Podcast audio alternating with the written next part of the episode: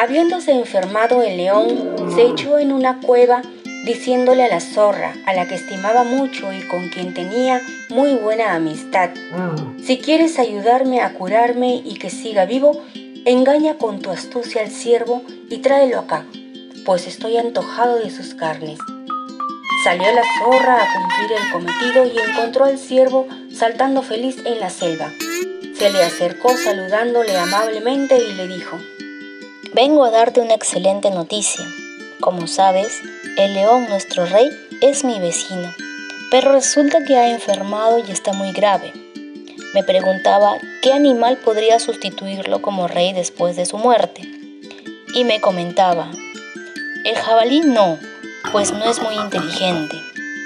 El oso es muy torpe, la pantera muy temperamental y el tigre es muy mentiroso.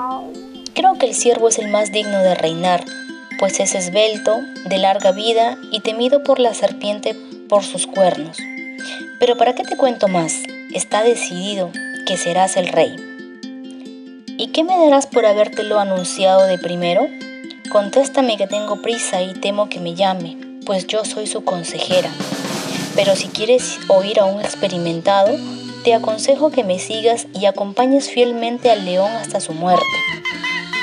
Terminó de hablar la zorra y el ciervo, lleno de vanidad por aquellas palabras, caminó decidido a la cueva sin sospechar lo que ocurriría. Al verlo, el león se le abalanzó, pero solo logró rasparle las orejas. El ciervo, asustado, huyó velozmente hacia el bosque. La zorra se golpeaba sus patas al ver perdida su partida, y el león lanzaba fuertes gritos, estimulado por su hambre y la pena. Suplicó a la zorra que lo intentara de nuevo y dijo la zorra, Es algo penoso y difícil, pero lo intentaré. Salió de la cueva y siguió las huellas del ciervo hasta encontrarlo reponiendo sus fuerzas. Viéndolo el ciervo encolerizado y listo para atacarla, le dijo, Zorra miserable, no vengas a engañarme. Si das un paso más, cuéntate como muerta. Busca a otros que no sepan de ti, háblales bonito y súbeles los humos prometiéndoles el trono, pero ya no más a mí. Mas la astuta zorra le replicó, Pero señor siervo, no seas tan flojo y cobarde. No desconfíes de nosotros que somos tus amigos. El león, al tomar tu oreja, solo quería decirte en secreto sus consejos e instrucciones de cómo gobernar y tú ni siquiera tienes paciencia para un simple arañazo de un viejo enfermo. Ahora está furioso contra ti y está pensando en hacer reír al intrépido lobo.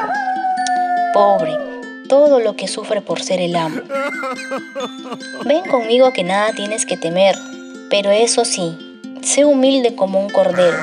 Te juro por toda esta selva que no debes temer nada del león, y en cuanto a mí, solo pretendo servirte y engañado de nuevo, salió el ciervo hacia la cueva. No había más que entrado cuando ya el león vio plenamente saciado su antojo, procurando no dejar ni recuerdo del ciervo.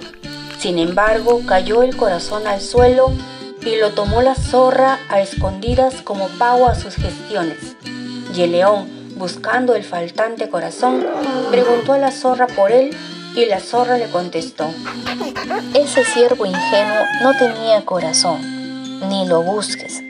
¿Qué clase de corazón podría tener un ciervo que vino dos veces a la casa y a las garras del león? Moraleja.